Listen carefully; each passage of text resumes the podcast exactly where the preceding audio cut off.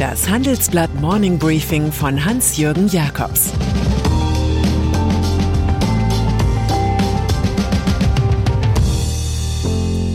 Guten Morgen allerseits. Heute ist Dienstag, der 17. August, und das sind unsere Themen. Merkels Menetekel Afghanistan.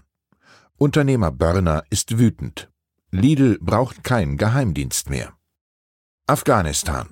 Die aktuelle Bundesregierung, also Merkel IV, scheidet im Eingeständnis größten Versagens. Afghanistan ist ihr Menetekel.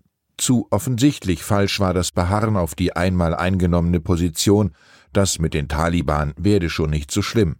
Es hieß immer, dass die auch von der Bundeswehr trainierten einheimischen Truppen ihr Land schon verteidigen würden. Schmerzhaft für die deutschen Bürger ist nun die Erkenntnis, dass Warnungen der eigenen Kabuler Botschaft ignoriert wurden. Selbst der Augenschein in Social Media reichte nicht aus, um ein bisschen mehr Dampf in die Evakuierung von Botschaftsmitgliedern und tausenden Ortskräften zu bringen, die an die Ideale von Freiheit, Demokratie und Recht glaubten.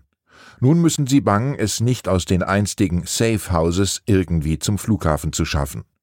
Dort konnte im Tohuwabohu eine Bundeswehrmaschine landen. Sollte es zu Todesfällen kommen, wird man die ketzerische Frage stellen können, ob nicht auch die Verantwortlichen in Berlin in Wahrheit Beihilfe zur fahrlässigen Tötung geleistet haben könnten. Berlin. Kabul versinkt im Chaos, heißt unsere Schlagzeile. Die jüngsten Presseauftritte in Berlin wirken wie Kapitulationserklärungen in dieser Sache. Wir haben die Lage falsch eingeschätzt, bekennt Außenminister Heiko Maas.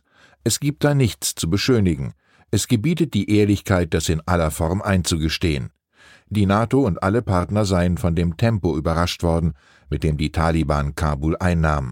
Deswegen ist sich Kanzlerin Angela Merkel auch nicht so sicher, ob es gelingen wird, alle einheimischen Ortskräfte aus Kabul in Sicherheit zu bringen. Das haben wir leider nicht mehr in der Hand. Das sei eine überaus bittere Entwicklung.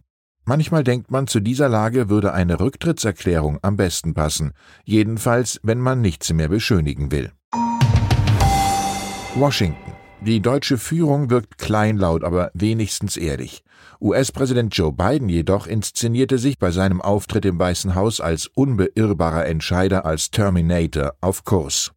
Er stehe felsenfest hinter seiner Entscheidung des Truppenabzugs, sagte er, auch wenn der Kollaps der afghanischen Regierung rascher erfolgt sei als gedacht. Schuld seien die Politiker und Soldaten Afghanistans. Die politischen Anführer Afghanistans haben aufgegeben und sind aus dem Land geflohen. Das afghanische Militär ist zusammengebrochen, manchmal ohne den Versuch zu kämpfen, warf der Präsident den Afghanen vor. Biden sagte, er sei gegen endlose Militäreinsätze. Das Ziel nach 9-11, einen neuen Al-Qaida-Terrorismus zu verhindern, sei aber erreicht worden. Doch was, wenn der wiederkommt?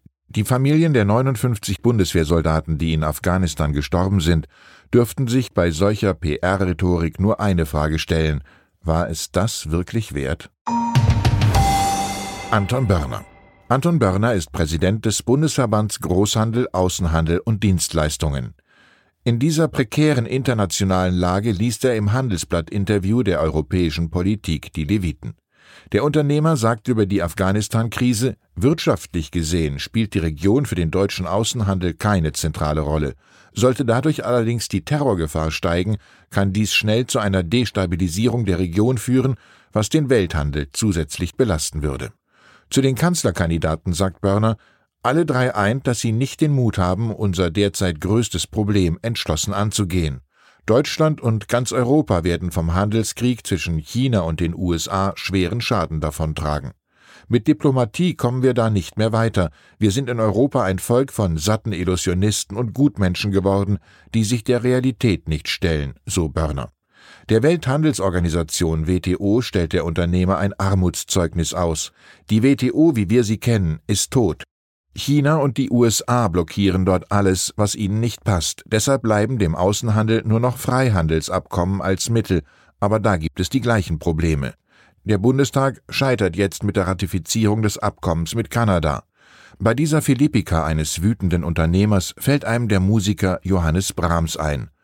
Und sollte ich vergessen haben, jemanden zu beschimpfen, dann bitte ich um Verzeihung. Schwarzgruppe Was ist los in Heilbronn bei der Schwarzgruppe? Sie ist immerhin Europas größter Handelskonzern, der mit Lidl und anderen Geschäften im Jahr gut 125 Milliarden Euro umsetzt.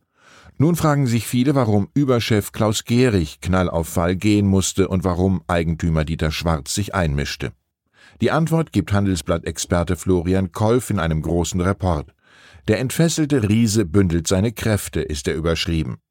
Gerings Nachfolger Gerd Schranowski setze auf Machtdelegation und eine moderne Unternehmenskultur, schreibt Kolf. Anders ließen sich 500.000 Mitarbeiter nicht führen und würden keine neuen Geschäftsmodelle erfunden. Gerichs gefürchteter interner Geheimdienst namens Interne Prüfung und Beratung wurde ebenfalls aufgelöst. Angst essen Seele auf, die Seele des Geschäfts. Axel Springer 2020 geriet der Axel Springer Konzern in die Tentakel des Private Equity Konzerns KKR. Seitdem wartet das Publikum auf den nächsten Deal. Er zeichnet sich nun in Washington ab. CEO Matthias Döpfner ist mit der Digitalpolitik-Publikation Politico in Gesprächen über den Kauf von Anteilen. Das berichtet das Wall Street Journal. Sogar eine Totalübernahme sei möglich. Die Beteiligten sind jedenfalls beziehungserfahren. 2014 startete man in schönster Eintracht, also 50-50, die europäische Ausgabe von Politico in Brüssel. Springer ist überhaupt gerne in den Shopping-Malls des US-Media-Geschäfts unterwegs. Für durchaus stolze 500 Millionen Dollar kam 2015 Business Insider in den Berliner Konzern.